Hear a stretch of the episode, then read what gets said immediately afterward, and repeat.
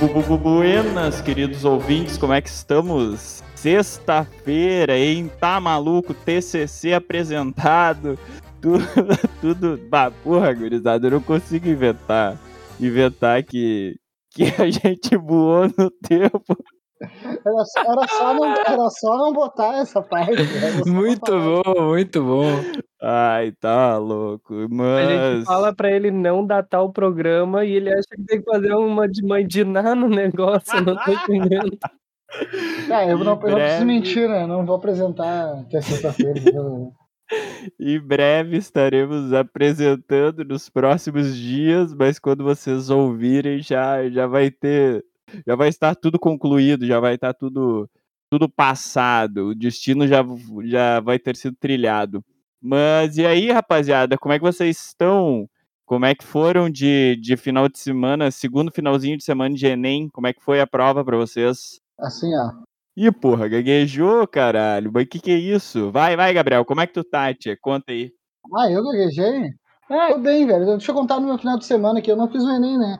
Mas eu tava né, nesse final de semana, assim, né? Vou ficar mais em casa, mas decidi comer um X, assim, aqui, né, aqui na Carla, assim. E pedi, e tava assim, bah, entre comer um hambúrguer, que é uma coisa mais cara, né? E comer um X bem barato que tem aqui perto, né? Não vou dizer o nome da marca. Comi o X assim e tal, um X vegetariano, quatro queijos lá, um bagulho. Não vou dizer a marca. Quatro, Henrique, quatro tá queijos!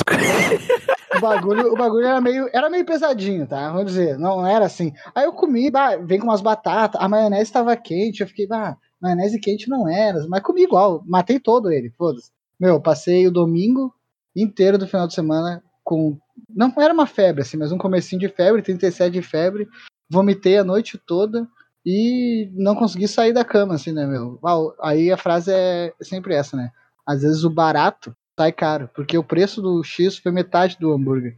Mas eu podia ter comido o hambúrguer de sempre que era top e eu não ia ter intoxicação alimentar. Mas também, foda-se, né? Porque na segunda-feira eu fui na pizzaria depois, né? Domingo eu passei mal, segunda eu fui na pizzaria e tá tudo certo, o estômago tá bem. Cara, de mas ferro, é que. Hein? De ferro. É, mas é que não tem, pra quem não sabe aqui, o Gabriel é o, é o famoso barriga de ferro aqui do, desse podcast, né? Porque o bicho, no seu passado recente, bebe que nem um demônio. E, cara, mas, ô Gabriel, vou te contar um negócio, né, meu? Cara, xão quatro queijos é duvidoso. É quando a gente ia lá no Mr. Lanches, lá no. No Mr. X que tinha, tinha uns X meio quatro queijos assim.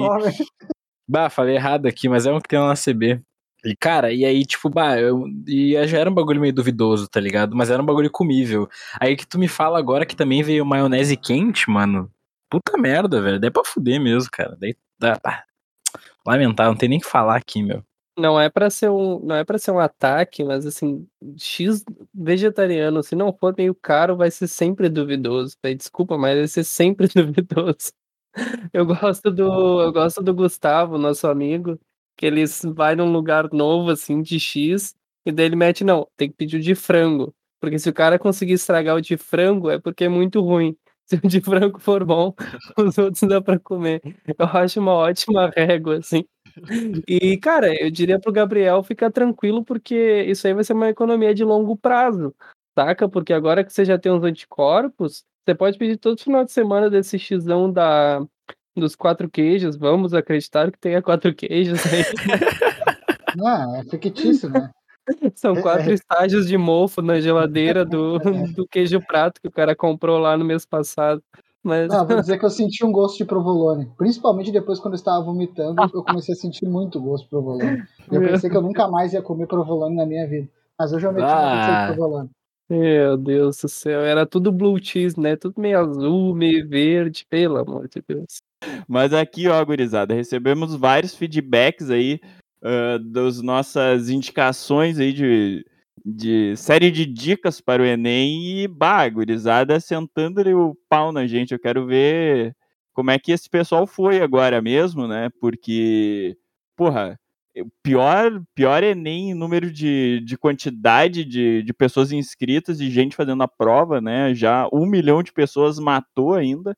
A gente tinha, tipo, 3 milhões só fazendo, para, tipo, 1 milhão e 600 vagas, e já 1 milhão matou. Então, bah, praticamente quase todo mundo que fez o Enem tá garantido, né? Vai sobrar, vai sobrar vaguinha aí. O que, que vocês acham? Ai, caralho. Nossa, mano, eu vou fazer esse cálculo na próxima aí. Tu me deixou otimista pra fazer o Enem de novo e tentar a segunda graduação. Mas, cara, eu queria perguntar pra vocês primeiro o que, que vocês acham que acontece pra galera ter debandado esse ano, se é ainda uma rebordosa da pandemia e tal. E segundo, eu queria só comentar que eu acho isso muito tenso, mano. Que você faz o Enem no primeiro ano, principalmente a galera que estuda de fato, que vai preparada, faz o Enem no, no primeiro dia, aliás, e se tu vai mal, velho, você calcula ali que não tem chance pro curso que tu quer, nem aparece no domingo seguinte. Só que aquela porcaria já tá tudo impresso, né, mano? Já, a, to, toda a logística já foi feita para te esperar lá, sentar bonitinho na cadeira e passar quatro horas fazendo 90 questões e uma redação, saca?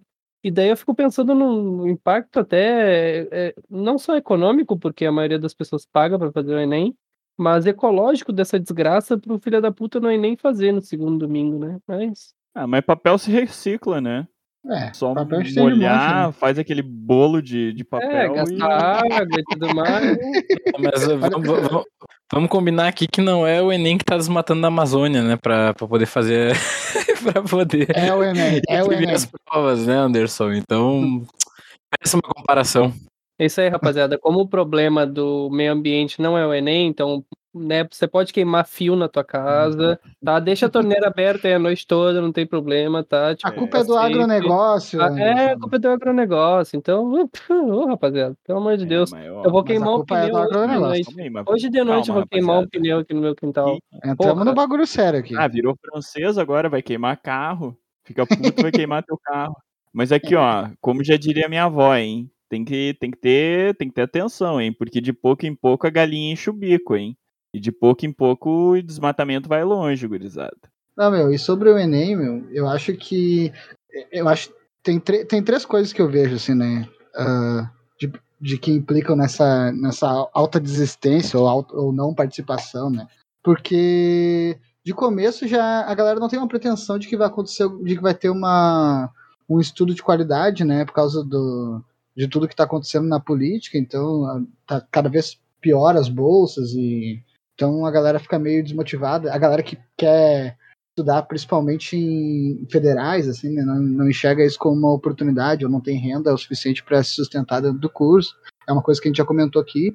Mas também pandemia, tem gente que não saiu ainda, tem gente que não vai sair tão cedo, então com certeza não foi fazer a prova, né?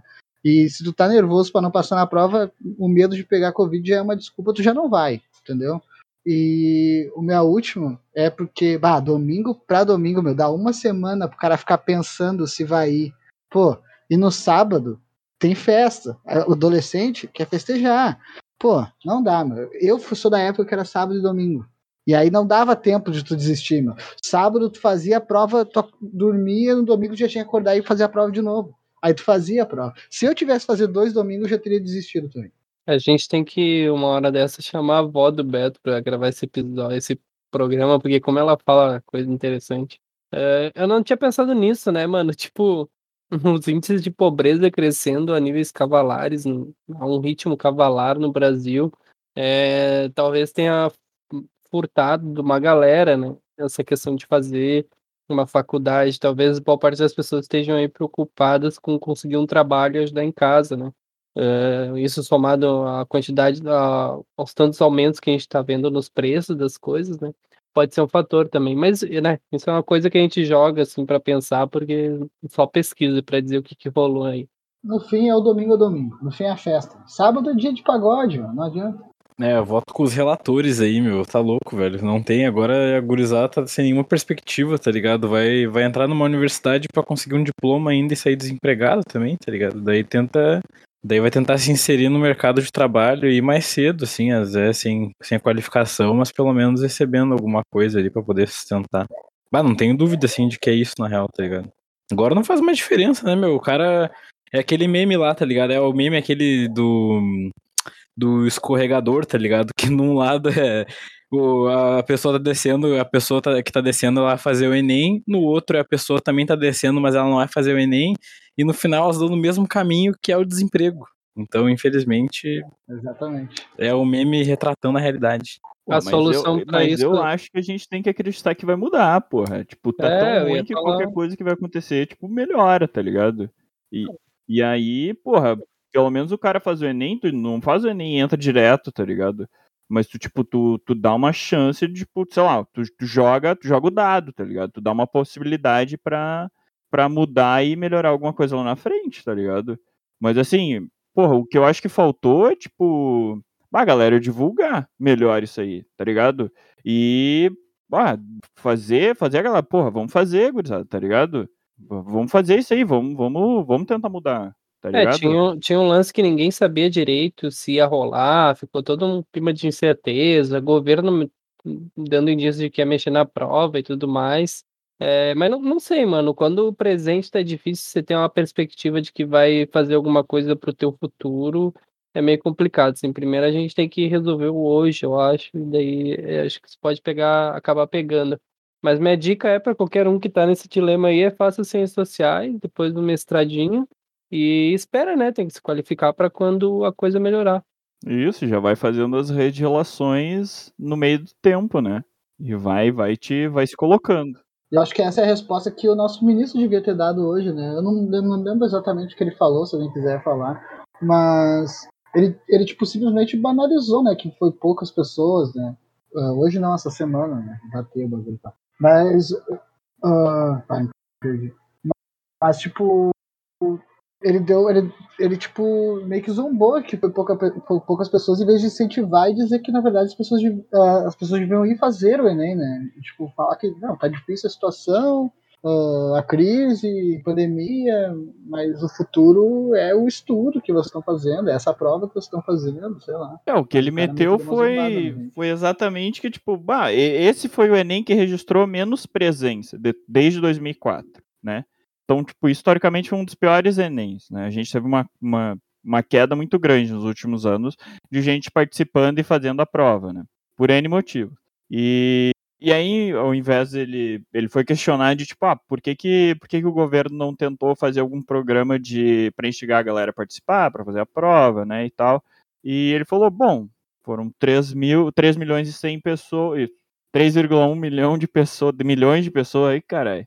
E para 1,6 milhão de vagas, né? Então, quanto não baixar de 1,6 milhão, é, tá valendo a prova, né? É Isso aí. E, porra, justamente quem não faz é essa galera que tá, tá em situações mais complicadas, né? Tipo, que não é, não é a 1,2, porra, aí piorou até. E aí quem não faz é, porra, quem tá mais de lado já e não, não tem essa perspectiva primeira de, de fazer a prova, não é o que vai resolver no momento, né? Mas aqui, gurizado, ó, temos, temos além do, dos atrasados do Enem, temos os... já diria os- o Faridão, né? Os burros do Enem, cara. Teve uma história aqui que me pegou muito. Ah, olha a maneira que o cara chega contando a história já também, né? Daí é pra complicar, né, velho? Temos os burros do Enem. Ah, pelo amor de Deus, tio. Eu não sei, co- como, como tu chamaria isso, Henrique? Eu não sei. Passa, passa o momento de se compadecer com a galera que tá incerta aí com o seu futuro. E daí ele começa falando de alguém que se deu mal justamente no Enem e já chamou de burro, né? Não dá, é muito contraditório esse programa, é a cara desse programa.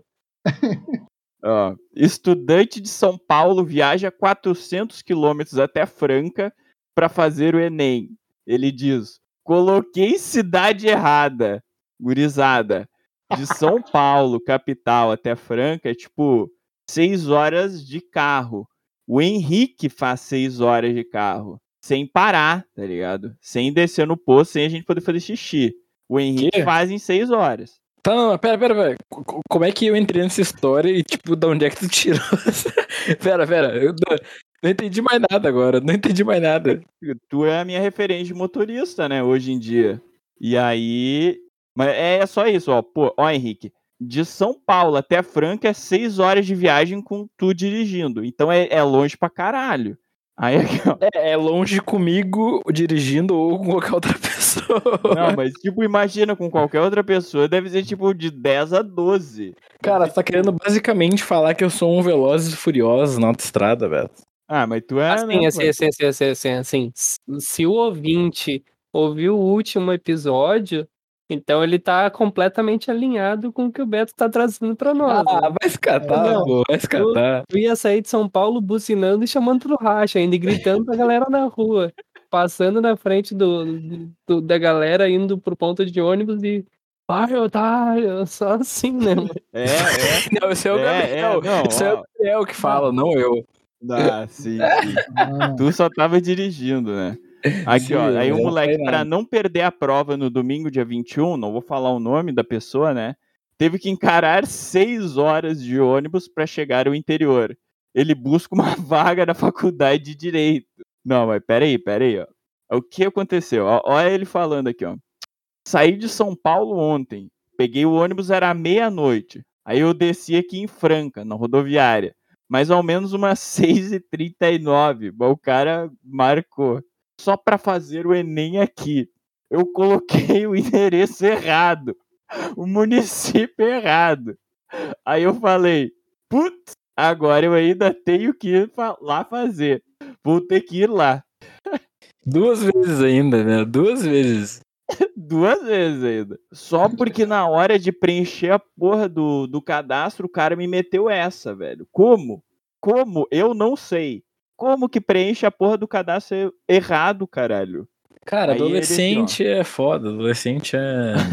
Só mas baderna. não, mas é, é muito bizarro isso, porque, porra, você tem que digitar o nome da rua, eh, o nome da cidade, o teu CEP, ou só se é aqueles negócios que preenche automático, o cara bota o CEP preenche automático, ele errou dois numerozinhos lá e mudou 400 quilômetros. É muito Pô, bizarro. e aí não, Não, viu? não, o jovem, não, o jovem ele, ele tá fazendo mil coisas ao mesmo tempo. Ele tava no Twitter, no Instagram e botando bagulho ao mesmo tempo, jogando LOL e escre- escrevendo Ah, nem viu direito. Se é, se é assim, ele não precisava nem ter ido fazer a prova, né, velho? Mano, esse cara fez só pra trollar isso aí, tá ligado? Com certeza. Ele fez aqui, ó. Pô, aparecer. porra, pai, não quero fazer essa merda do Enem. Olha aqui, ainda preenchi errado. Vamos ter que ir até Franca fazer. E o pai dele, pô. Foi só pra galera ter pena dele e dar umas bolsas pra ele.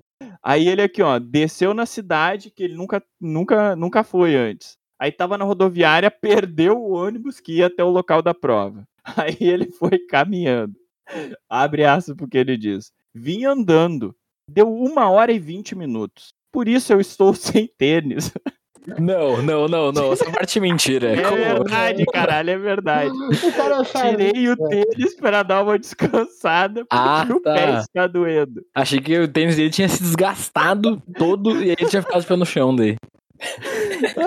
E aqui, ó. E, o, e aí perguntaram pra ele, e, e o lanche, as comidas? Trouxe comida pro Enem? Aí abre aspas pra ele. Acabou tudo já. Comi na jornada. Vou ter que comprar mais ali no mercado. Eu tinha feito um almoço. Comi umas bisnaguinhas no ônibus. Já tomei a água. Foi tudo embora já na viagem. Ah, mas, Coitado, Coitado, cara. ó, eu tô aqui, ó, com pena. Ah, mano, esse cara. É. Ah, Mas tirando, tirando o Charlinho, não sei se vocês viram, teve uma moça que perdeu o Enem porque teve que amamentar o filho. Daí teve fechar o portão na cara dela lá. porra. E daí Ah, ela é, ganhou oferta de bolsas de algumas universidades lá no Recife. Ganhou alguns cursos de 100%, tá ligado? Daí agora ela tá escolhendo qual curso vai fazer lá, porque aparentemente ela foi pro Enem sem saber que curso que ela queria fazer. Mas, né, pelo menos alguma coisa de bom a gente. É por isso que eu fico pensando assim, ah, será que esse maluco não. eh, sei lá, não tentou dar uma causada, assim? Porra, É, sei pode lá, ser, velho. tudo Mas é válido, o né? cara. O, e o cara quer fazer direito, velho. E já começou Não, mas- fazendo tudo errado. Mas eu me compadeço com a guria. Daqui a pouco, tipo assim, ela. Ela até queria, tipo, sei lá, ciências sociais, mas aí deram bolsa de 100% pra ela pra direito, economia, medicina. Ela, ah, mas aí medicina aqui, a minha mãe ia ficar orgulhosa. Com a guria eu me compadeço super, assim, porra, pelo amor de Deus, é difícil pensar, tipo, um motivo mais nobre pra você ter se atrasado, né? Agora o Charlinho, que errou a cidade, tipo, errou um número no CEP e mudou 400 quilômetros na rota e não viu essa anta, é desatenção, desatenção meio total. indefensável. Aí esse cara, É. tá, ele não precisava ter feito a prova, tá ligado? Não precisava, ele ia errar o nome dele, ia pegar o, o cartão de outro candidato, não sei. Meu, exato. Meu, aí se tu falta e tu diz que não. E tu bota um, um motivo, ah, não tava na cidade. Não tem como tu. Até tu receber o dinheiro de volta, uma coisa assim. Sei lá. Não, não, não, não. Não, Não, acho que não. tem isso aí, de não. Covid não. fun- É, Atestado de não. Covid não funciona? Não, não, Não, não. não. Aff. Não, mas Então- bah, é, é muita charlinhagem, rapaziada. É É, muita não, é, charlinhagem. bah, desatenção Henrique, total. Explica aí, explica aí pros nossos ouvintes o que, que é o Charlinho e por quê. Pô, tu sempre coloca na minha pra explicar os bagulho, porra. Ah, é, tá, então aqui, ó, eu vou explicar, mas o Anderson vai ter que se comprometer em botar um trecho, tá bom? Em algum momento aqui dessa, dessa gravação que ele julgar uma boa, um pedaço daí, tá bom? Pra dar aquela dramatização, assim, do, do Charlinho, que é um menino que só queria estudar. Rapaziada, aqui, ó, o Charlinho é um, era um menino que morava no sertão do Brasil, sertão nordestino, e ele viajava, tipo, quilômetros pra caralho, tá ligado? Da cidade dele até a cidade, até uma outra cidade para ele poder ir na escola.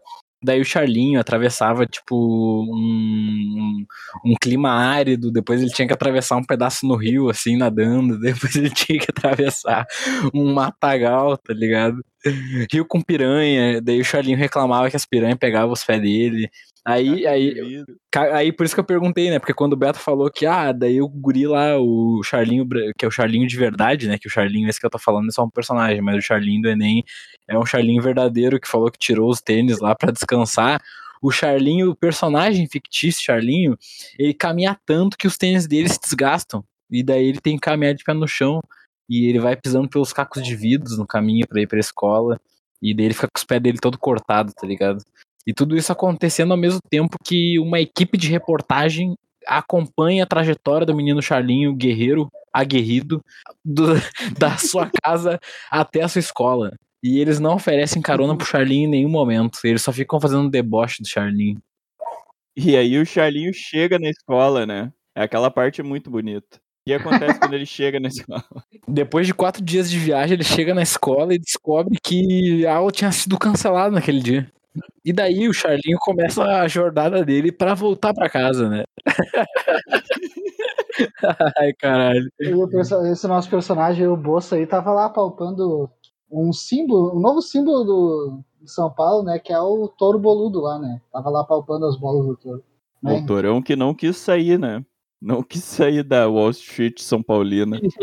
Né, só pra dar uma contextualizada aqui, né, rapaziada? O cara que faz o Charlinho, que é um, um ator do Hermes e Renato, é o mesmo que faz o Bossa também, que é um personagem muito carismático e adorado aqui pelo esse podcast. Queria mandar um, um abraço pro Bossa. É acompanha Felipe Torres. Felipe Torres, o que é o nome dele é Felipe Torres, mas aqui, ó, acompanhem lá o Instagram do Bolsa Invest pra vocês saberem como que vocês podem virar milionários morando com a avó de vocês. Como é que é o nome da avó dele aí? Da... Valurdes, Valurdes. Dona Lourdes, Dona Lourdes. Tá, os caras Meu, puta veinha, gente fina, meu. Tá, meu, e esse touro aí, meu? Esse touro não é digno de um programa de humor, meu. Os caras botaram o touro e tiraram o touro e botaram o touro de novo. E o touro é uma imitação do touro de não sei da onde. Por que, que o touro tem aquelas bolas, hein? Meu, não sei, mas eu sei que. Porra. conhe- Conheço pessoas que já foram a Nova York e meio que é tradição tu ir lá e dar uma alisada nas bolas que dá sorte. E tira foto fazer, alisando as bolas do touro, tá ligado? Dá, cara, nunca ouvi falar disso. É nunca. verdade, é Puta verdade. merda. É verdade. Há imagens, existem imagens. Tá, Anderson, mas o que, que tu queria falar pra gente do touro de Wall Street? Não, pô, eu achei que vocês iam elaborar melhor, bater nos caras, mas quando vocês não fizeram isso, eu não tenho nada pra falar. Eu ia tentar defender os malucos. Não, de- não defender, assim, tipo, é um bagulho horrível, é um touro de mau gosto e tudo mais. É... Mas o lance todo, toda a comoção pra tirar ele de lá foi meio que uma bobajada, assim, né? Porque os caras foram atrás de licença e tudo mais pra botar aquela desgraça lá. E tava tudo certinho, e a prefeitura não avisou os caras que tinha uma, uma lei criada pelo Dória ali, que entrava no. Um artigo de uma lei que entrava naquela, naquele lance da cidade limpa, mesma lei, a, o mesmo conjunto de leis que baniu grafites da cidade de São Paulo e pintou cinza por cima. E tinha um, um artigo lá que previa que você não podia botar esse tipo de coisa, eh, principalmente não podia botar publicidade né, em locais públicos e o touro tinha lá uma plaquinha de quem fez ou de quem patrocinou aquilo lá e tal.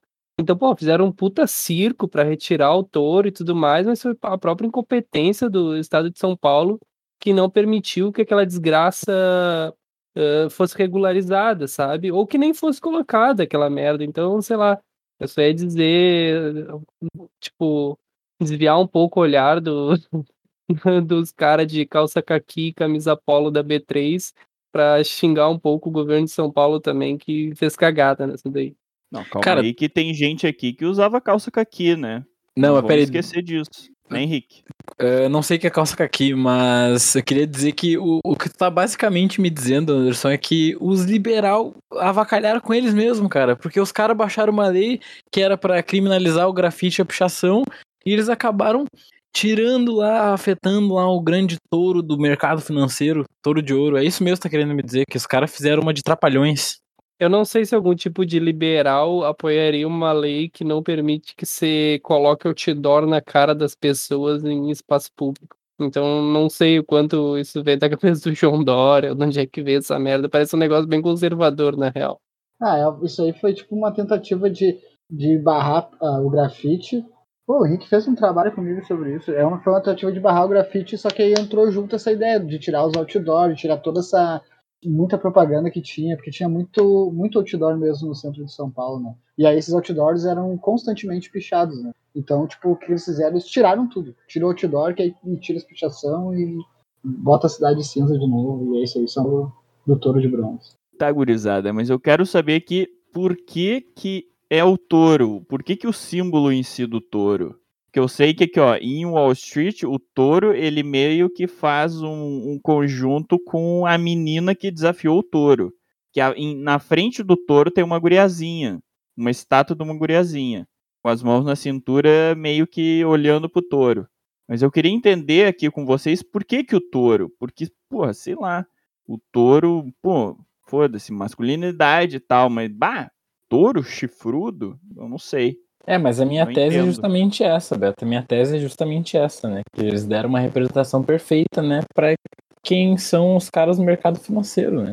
Que são os gados com chifres. Girado em bola. Mas gado não é o touro castrado?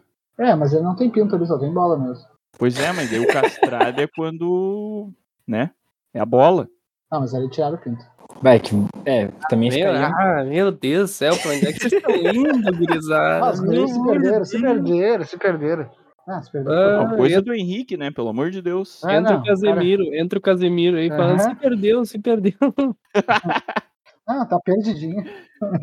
Ih, se Ah, perdeu. meu, eu acho, eu só acho que o símbolo da B3, né, a Bolsa de Valores brasileira, podia ser uma capivara dourada, não sei, algum bicho mais brasileiro, assim, um mico-leão dourado. Olha aí, já é dourado já, imagina. Um mico-leão douradão É assim na frente, interessante, da- hein? Interessante. na frente da Meio B3. assim. tipo palhaçada. Mico parece meio capivara, eu acho que ia ser tri. Um Cara, lobo guará. eu, eu só eu só imagino que olhou para aquele pra aquele gado que botaram lá na frente e botou, não, esse aí é POG. Esse aí vai. Esse aí representa a gurizada. Porra, e mano, ele, e ele só tá horrível. parado, né? Ele só é, tá só parado. tá, só tá lá. pra- Sabe quando teve aquela exposição? Eu não sei, não me lembro que rolê era. Mas teve a exposição, exposição de umas vaquinhas no país inteiro. E daí as Sim, vaquinhas. É, parece aquilo, mano. Porra, Pô, Inter, tá falando? Isso foi. tem um ainda em Porto Alegre, não tem? Tem, tem, tem. Era Na aquelas rodoviária. esculturas. Isso. Era A aquelas vaquinha do táxi. Ah, isso era maneiro, bah, eu gostava dessas vaquinhas aí. Era Hum, Parece isso, mano. Só que cafona, que lá pelo menos era meio, meio artístico. É, tinha uma pegada meio. Pois tinha é, elas eram do super coloridas. Romero né? Brito. É, tinha uma do Ah. Romero Brito mesmo. Puta que pariu. Eu queria aproveitar que a gente tá nesse assunto, eu não sei pra, pra onde a gente vai, porque é sempre um caos essa desgraça, e recomendar pra galera o livro da Rosana Pierre Machado, o meu vai ser maior. Tem um dos capítulos que chama Fraquejada do Touro, e fala ali um pouco da fraquejada do capitalismo, né? Uma simbologia para falar da, de uma fraquejada do capitalismo a partir de 2008 e de todas as primaveras que a gente veio que veio a surgir depois. É bem interessante se alguém quiser ler. Mas continua aí, host. Eu não sei pra onde a É gente do vai agora. touro? É do touro? Ah, então tem É, uma analogia entre capitalismo e touro. Sim, pô, claro, né? Hum, o bagulho tá na frente da pô. bolsa de valores, velho. Sim, pô. Mas, pô, eu achei que era um negócio anterior a isso, tá ligado? Tinha outro negócio. Anterior ao capitalismo, Beto. Não, não, que que é isso, cara? Não. Não, que, Não, o quê? queria, eu queria falar aqui, ó, que o o Anderson aí foi no mesmo sentido do, do, do Bolsa Invest, que teve lá na frente do touro da B3. E depois ele ficou indignadíssimo também, é claro, né? Que tiraram o touro lá. E ele tá. E inclusive o Bolsa tá promovendo uma campanha, vocês podem apoiar, que é hashtag Capivara de Ouro. E o Bolsa mesmo tá aí, acho que o Anderson tá fazendo coro a, as manifestações do nosso querido Bolsa Invest de que deveria ser uma capivara de ouro lá na frente e não um touro, né? Então fica aí. Se vocês quiserem contribuir com o movimento aí, é hashtag capivara de ouro. Eu, e se nós fizesse um, um touro, não sei um touro, mas um bicho aqui pra nossa. Onde é que é a nossa rua da Bolsa de Valores? Não tem uma rua, né, disso assim, aqui no Rio Grande do Sul, né? Tinha que ter, né? Vamos fazer então. Tem ali o, o bairro chamado Moinhas de Vento, que certamente é onde tá toda a especulação do estado, tá ligado? Vamos meter um, ter um cavalo lá. Depois dessa, acho que a gente não tem mais pra onde ir, né, gurizada? Eu quero saber as indicações da semana aqui. O que, que vai rolar de bom, o que, que rolou e o que, que pode rolar pros nossos ouvintes, hein? Vai. Vai, Gabriel, in- indica aí então, indica. Manda. Cara, eu tenho alguns panoramas pra dar aqui. Posso? Me permite, Beto? Panoramas? Vai, vai. É, aqui ó. É, rapaziada, infelizmente não deu pra nós. Fomos rebaixados aí, né? O Grêmio Lindo, Vai lindo, lindo. vai jogar a Série B ano que vem. mas, peraí, peraí. Mas, mas, mas. ah, queria falar, né, rapaziada? Foi justo, né, meu? O Grêmio não jogou porra nenhuma esse ano aí, não tem o que fazer. Renatão até tentou nos ajudar lá no Grêmio versus Flamengo. Tirando o Vitinho, que ia golear o Grêmio, que o Vitinho é um colorado safado, todo mundo que é aqui do Rio Grande do Sul sabe, né? E aí o Renato também acabou sendo demitido do Flamengo, né? Perdeu aí a Libertadores. O que eu desejo, assim, pro meu próximo ano, ano que vem, eu sei que não é que essa proposta, né? Mas, eu, mas uma coisa assim, ó, que eu torço para que não aconteça é que o Renato venha treinar o Grêmio ano que vem.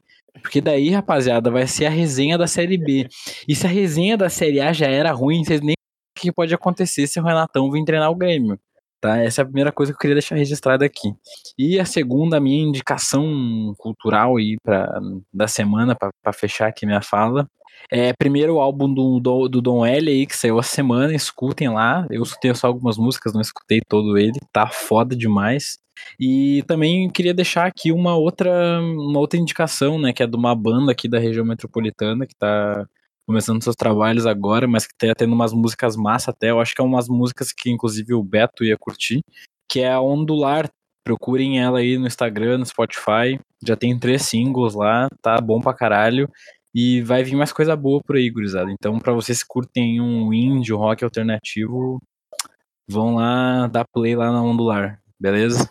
Eu vou aproveitar que o Henrique fez essa menção honrosa para falar do time dele, da tristeza do time dele, e vou fazer uma outra menção honrosa, um pouco mais séria, que foi essa semana, exatamente no dia 28 do 11, a gente perdeu o Virgil Abloh, que é simplesmente um dos maiores, era um dos maiores estilistas vivos, assim, ah, um cara, putz, genial, à frente do seu tempo, era um, foi um arquiteto que depois migrou para moda, um cara que vestiu Kanye West, Jay-Z, eh, fez muita coisa braba, assim, e se não me engano, em 2019, ou dois, é, 2019, ele assumiu como o primeiro cara negro a assumir um cargo executivo na Louis Vuitton, e ele foi promovido lá a, diretor criativo de toda a ala masculina da Louis Vuitton. Então, e a gente perdeu ele nesse final de semana do dia 28, né? Ele foi vítima de um câncer contra o qual ele já lutava há dois anos. E, bah, tipo, até me, me engasga um pouco falar do cara, assim, porque era uma puta referência que eu tinha de, de moda. Eu que nem, tipo, que tenho moda como um hobby, adoro ficar acompanhando e ver essas coisas, assim, é, mesmo se vestindo mal. e eu tenho todo, uma, todo um lance, né, com tênis, com compra e venda de tênis, colecionismo. E isso tudo começou lá atrás com o Virgil, né? Uh, o primeiro tênis que eu tentei comprar na vida primeiro foi um Easy, é, na vida para revender foi um Easy, e o Easy tem mão, do, que é o tênis do Kanye West, e tem mão do Virgil, porque o Kanye West foi. Uh, né, ele tinha consultoria do Virgil Abloh, e o primeiro tênis que eu de fato consegui pegar para revenda foi um tênis produzido e desenhado pelo Virgil Abloh. Então, bah, é um cara que eu acompanho já há bastante tempo e gostava de tudo que fazia, apesar de não pod poder consumir nada do que ele produzia, porque era tudo extremamente caro. É um mercado de high fashion e tudo mais, mas foi o cara que meteu o streetwear para dentro do mercado de high fashion e fez, tipo, sabe, quebrou as correntinhas conservadoras é, de, mu de muita manzon lá dentro e abriu portas para caras, para outros caras pretos ocuparem espaço nesses lugares. Então, só deixar uma menção honrosa desse cara. E a minha indicação é um filme que o Henrique me indicou, uh, que eu gostei muito, que se chama Um Contratempo. E que, bah, não sei nem. É que na verdade esse filme é meio meme, então eu não sei não, como vender. Por que meio meme? Pô, tribom, cara. Ah, tá Mas bom. não é de cara. medo, né, Anderson? Não, não é de medo. Pode, pode ir tranquilo, assim. Bom, a história de um cara que traía a mulher, enquanto ele traía a mulher, ele fez merda, e Pô, daí. Deu spoilerzada. Porra, isso acontece na primeira cena do filme. Porra, é a primeira Dá, cena. dá, dá saber licença, dá licença, dá licença. Ah, sai daí. Porra, a primeira cena do filme é a advogada entrando na sala do maluco porque ele fez merda. E ele não quer que eu diga que. Ah, depois que, que eu vendo o filme ainda? Eu não falo mais nada. Vai, bora, bora, vai. Eu não falo mais nada. O Anderson já não é bom em fazer a gente querer olhar o filme. Aí tu pega e me corta, cara, velho, é complicado. Mas depois do que tu falou aqui, Anderson, eu não tenho. Bah, não, nem queria dar minhas dicas aqui. Já fiquei todo. Pô, não, não vou conseguir. Tinha que, Comovido, tinha que né? terminar Comovido. com a menção honrosa do Virgil, eu acho. Mas tá, gurizada, aqui ó, tentando fazer a boa, assistir algumas coisinhas nos últimos dias. E pra indicar pra vocês aqui, ó, tem um, um documentário do Bob Ross. Não sei se vocês conhecem o Bob Ross, mas ele era um, um, um pintor assim de, de paisagens, né, que dava muito muitas ah, daquelas aulinhas que passavam na TV aberta, tá ligado? E ele pintava muita coisa tipo em 28 minutos e bah, todo mundo achou, nossa, que lindo. Botei a minha mãe pra assistir um enquanto eu pintava o cabelo dela esses dias e ela, bah, nossa, olha esse cara, que legal. E, e tem esse documentário que saiu na, naqueles serviços famoso, que se chama Bob Ross uh, Happy Accidents. Não tem como traduzir, mas é tipo ah, acidentes felizes, mas é- era uma frase que ele falava muito: uh, traição e ganância. E, e bah, é uma história toda nebulosa. uh, os direitos dele, da marca dele, do nome dele, estão todo meio que em suspenso, meio que não com a família, e aí é treta pra cima de treta, e, e é muito legal. E aí já embarquei nessa vibe de, de arte, não sei o que, e tem outro documentário também nesse mesmo serviço de streaming que se chama Fake Art, uma história real, uh, que é basicamente uh, um documentário sobre falsificação, mas não só falsificação, mas é tipo uh, de uns quadros que parecem muito ser de, se- ser de, de- serem de determinados pintores, porque a técnica é muito parecida com o que, que eles usavam naquele tempo. Mas eram quadros que ninguém nunca tinha visto e que pareciam ser, sei lá, estavam meio que escondidos e começaram a aparecer e começaram a circular em, em uma determinada galeria famosa e grande de, de Nova York. E assim, foram vendidos por milhões e milhões de dólares.